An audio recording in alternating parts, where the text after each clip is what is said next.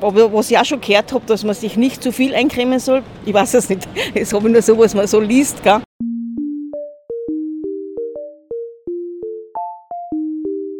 I used to hope maybe you love me. Now, baby, I'm sure. Willkommen zurück bei Hautfit in den Sommer, deinem Podcast zu Sonnenschutz, Hautkrebsvorsorge und Behandlung. In der letzten Folge haben wir uns angesehen, was UV-Strahlung genau mit unserer Haut macht und warum man sich vor der Sonne schützen sollte. Heute geht es darum, wie man sich richtig schützt.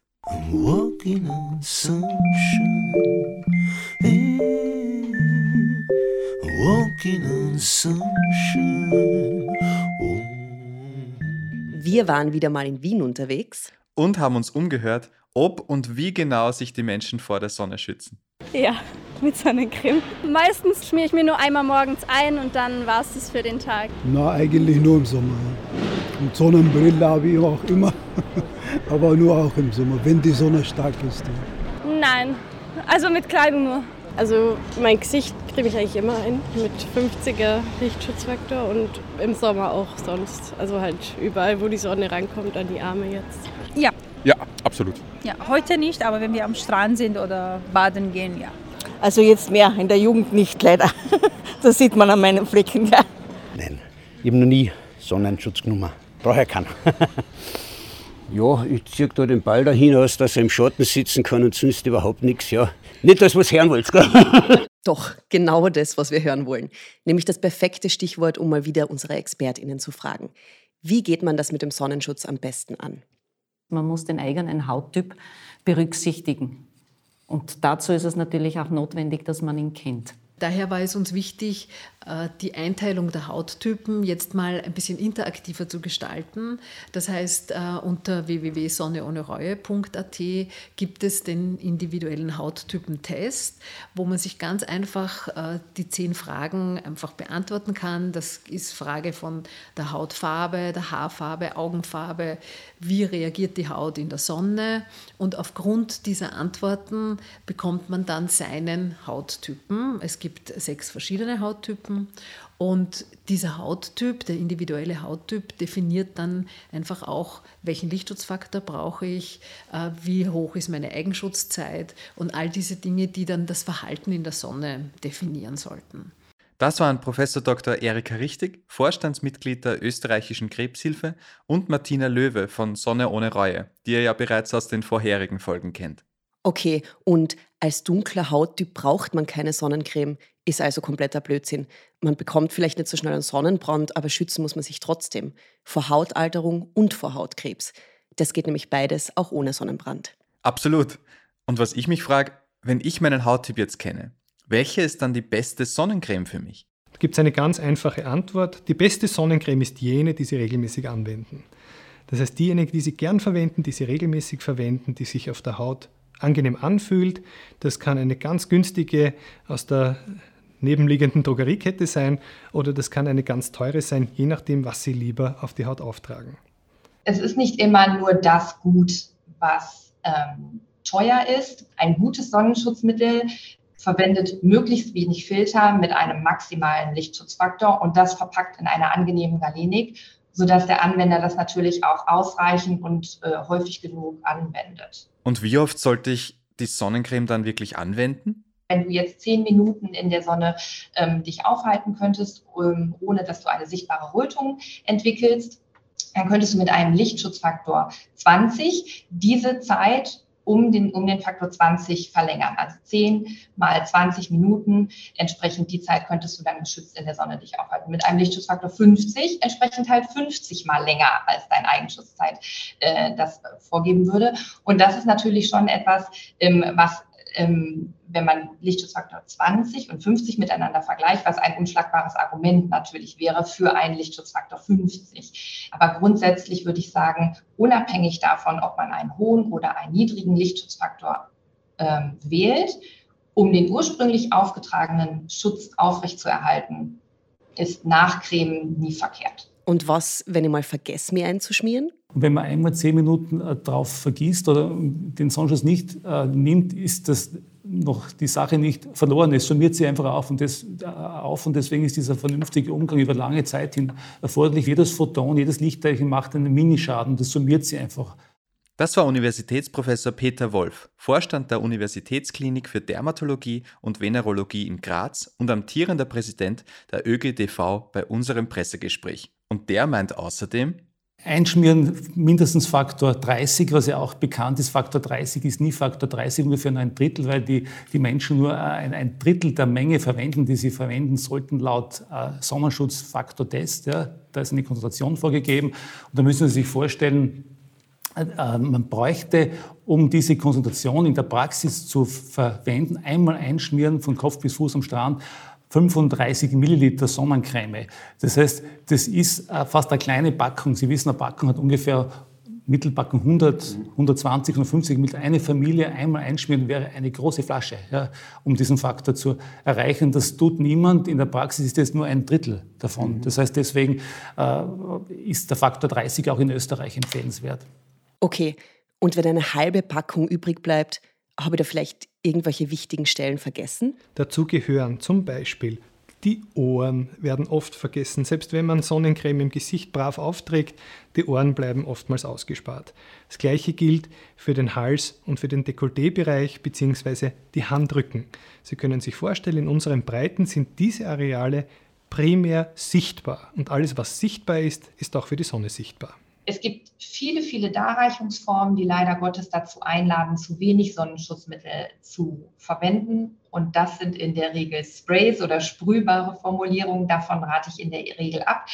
Ich rate gerne zu Lotionen, weil Lotionen sich äh, sehr schön einfach verteilen lassen. Die lassen sich großflächig verteilen und die ziehen schnell ein und bieten häufig ein angenehmes Hautgefühl. Fürs Gesicht können das dann auch Cremes sein, die meistens dann ein bisschen dicker sind. Vielleicht nur mal als Beispiel wenn ich jetzt meinen Arm eincremen wollen würde mit einem Spray, dann bräuchte ich mindestens 10 bis zwölf Sprühstöße von, einer, von einem Spray auf meiner Handfläche, um den Arm adäquat zu schützen. Meistens ist es zu dünn aufgetragen. Ich sehe häufig Eltern am Strand ihren Kindern hinterherlaufen mit einem Spray und ne, die Hälfte verschwindet im Wind. Ne, und dann glaubt man auch leider häufig, dass solche Sprüh- oder auch rollbaren Formulierungen nicht eingecremt werden müssen. Und das ist auch ein großer Irrglaube, denn jedes Sonnenschutzmittel muss eingearbeitet werden, damit die Filter in die Haut einziehen und dann ähm, entsprechend schützen können. Manche, Entschuldigung, manche übertreiben es total. Ne? Das arme Kind, das, das so ein dickes Schmier um. Äh, ich weiß nicht, ob das notwendig ist, dann geh halt nicht mit dem Kind ins Bad, wenn es es nicht verträgt. Ja, aber manche haben wirklich so eine Schicht oben, es ist das arme Kind irgendwie, ne? Weil, vor allem wenn es Sand spielen will. Das ist Dann schmierst du öfters ein mit einer dünneren Schicht, ne? aber okay. Ähm, aber meine liebsten Formulierungen sind tatsächlich Lotionen, gefolgt von Cremes und auch diese Sticks sind super, insbesondere um natürlich kleinflächig äh, Lippen zu schützen oder auch den Nasenrücken und Sticks. Das ist nochmal ein super Hinweis, nämlich ein kleiner Geheimtipp.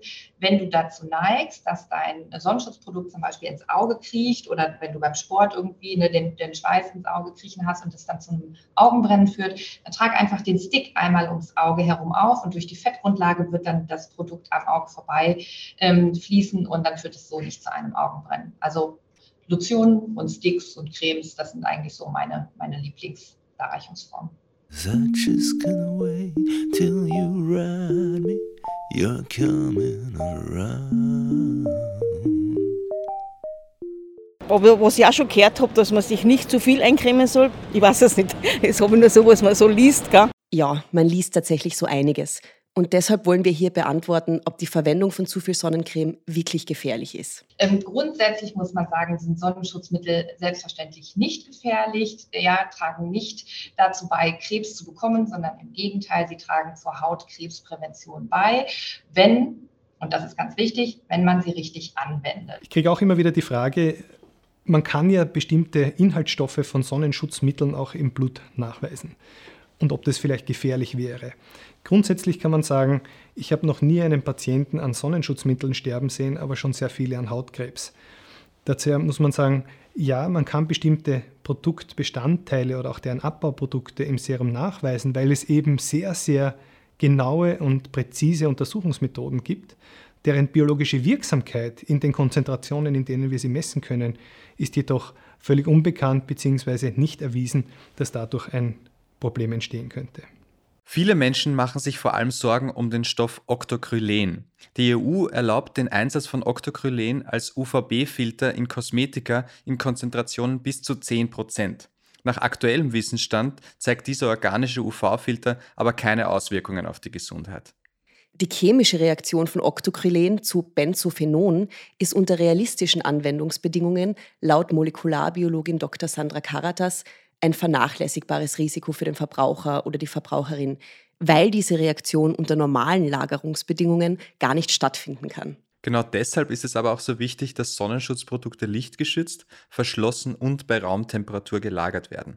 Okay, und wo wir schon beim Thema Inhaltsstoffe sind, wie entsteht eigentlich eine Sonnencreme und was ist genau der Unterschied zwischen chemischen und mineralischen Filtern? Wenn man dann ein Produkt, eine, eine Grundformel erstmal hat, dann ist es so, dass man dann von dieser Grundformel ausgehend erstmal tatsächlich die Untersuchung macht. So das Produkt, was ich jetzt habe, erreicht das tatsächlich den Lichtschutz, den ich mir überlegt habe. Das wird dann entsprechend getestet und im äh, Idealfall ist es so. Wenn nicht, wird halt nochmal nachformuliert. Ne? Da muss nochmal geschaut werden, was müssen wir vielleicht anders machen wie muss vielleicht die Grundlage sich verändern, damit die Filter sich optimaler verhalten. Denn jede Grundlage von Sonnenschutzmitteln braucht tatsächlich auch einen gewissen ähm, Lipidanteil, also einen Fettanteil, dass die Filter in Lösung bleiben und somit auch wirken können. Und wenn man das dann entsprechend hat, dann geht man weiter und nimmt äh, einige Patienten dazu und macht halt Umfragen. Ähm, wie sich die Produkte anwenden lassen, ob das angenehm ist, äh, macht äh, Untersuchungen zur Verträglichkeit, denn es bringt überhaupt nichts, wenn ein Produkt sich angenehm anwenden lässt und die sind nicht verträglich und umgekehrt genauso wenig. Ne? Also da gibt es viele verschiedene Schritte, die zum Teil aufeinander folgen, zum Teil aber auch parallel ähm, durchgeführt werden bis man dann schlussendlich eine, eine valide Formel hat, die dann ins, in den Markt gehen kann. Der Unterschied zwischen chemischen und mineralischen Filtern ist, dass mineralische Filter auf der Hautoberfläche liegen bleiben und in der Hauptsache die UV-Strahlung reflektieren, während chemische Filter in die oberste Hautschicht einziehen und da die Aufgabe haben, die auftreffende UV-Strahlung in Wärmestrahlung umzuwandeln und so die darunter liegenden Hautschichten zu schützen. Tatsächlich ähm, erreicht man die höchsten Lichtschutzleistungen, ähm, wenn man beide Filterarten miteinander kombiniert. Dann kann man tatsächlich ähm, mit einem möglichst geringen Filteranteil, mit einer möglichst geringen Filterkonzentration die höchsten Lichtschutzleistungen erreichen. Walking on sunshine,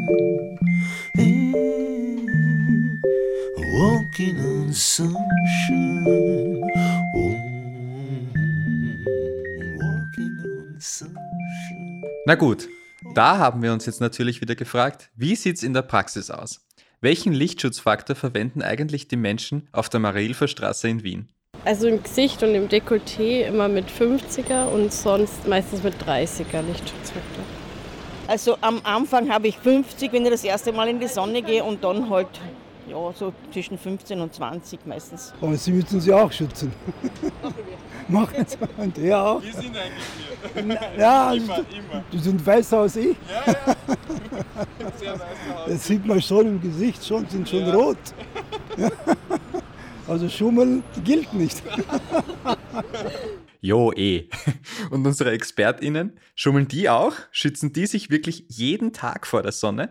Absolut. Ich schütze mich jeden Tag vor der Sonne. Ich selbst verwende einen Lichtschutzfaktor 50 plus und auch meine Kinder verwenden Lichtschutzfaktor 50 plus. Also jeden Tag nicht, weil ich jeden Tag im Büro sitze. Aber sobald ich draußen bin und sobald ich weiß, jetzt geht's los mit der Sonne oder gerade im Winter, wenn man beim Skifahren oder in den Süden fährt, also gar nicht mehr ohne Sonnencreme. Das war in den 80er Jahren vielleicht noch so, aber mittlerweile, ich merke es auch, wie, dass die Haut das einfach benötigt. Wenn ich privat in die Sonne gehe, das ist auch selten, weil genug Sonne drauf, dann schmiert mir meine Frau ein. ich habe weniger Kappel auf, weil das fliegt mir da an der vorne, wenn ich mit dem fahre, mit dem Radl. Aber wenn ich zum Beispiel am Becken stehe, habe ich sicher ein Kappel auf. Ne? Und wichtig ist auch eine gute Sonnenbrille. Das ist sehr wichtig. Also speziell die Bademeister, also die Passeuraufseher, weil das Wasser spiegelt, du brauchst wirklich eine tolle Brille, weil man sollte die Augen schon offen halten können und dann am Abend, wenn man heimgeht. Da hat Michi wieder mal zu 100% recht. Sonnenschutz fängt nicht erst bei der Sonnencreme an. Professor Dr. Christoph Höller von der Universitätsklinik für Dermatologie in Wien ist da ganz Michis Meinung. Sonnencreme ist nicht die erste Linie bei Sonnenschutz, sondern dass am Anfang muss die Vermeidung stehen, wie schon erwähnt, gerade zwischen 11 und 15 Uhr nicht in die Sonne gehen. So oft es möglich ist, sollte man die Haut mit Bekleidung bedecken. Und die Sonnencreme ist eigentlich nur dann anzuwenden, wenn das nicht geht, wenn man eben gerade schwimmen geht oder ähnliches. Aber bewusst jetzt dann so quasi sich einschmieren und dann den ganzen Tag am Strand liegen, ist ungefähr so intelligent. Ich habe mein Standardbeispiel, wie ich lege mir einen Sicherheitsgurt im Auto um und fahre mit 100 km/h in die nächste Mauer und dann wundere ich mich, warum er nicht funktioniert hat. Ja? Genauso schlau ist es, sich mit Sonnencreme einzuschmieren und dann den ganzen Tag in der ersten Reihe in der Sonne zu braten. Der Effekt tritt etwas verzögerter ein als bei dem Beispiel mit dem Sicherheitsgurt. Aber die, die Idee ist also genauso sinnlos. Ja?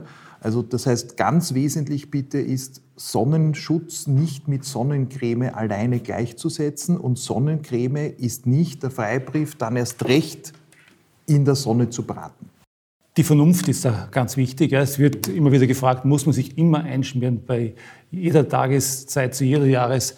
Äh, Zeit. Äh, da ist einmal zu sagen, dass in der Tageszeit im Sommer zwischen, äh, zwischen 11 und 15 Uhr 80 bis 90 Prozent der schädlichen UV-Dosis abfällt. Das heißt, wenn man die Zeit dort einschränkt, hat man schon 80 bis 90 Prozent gewonnen.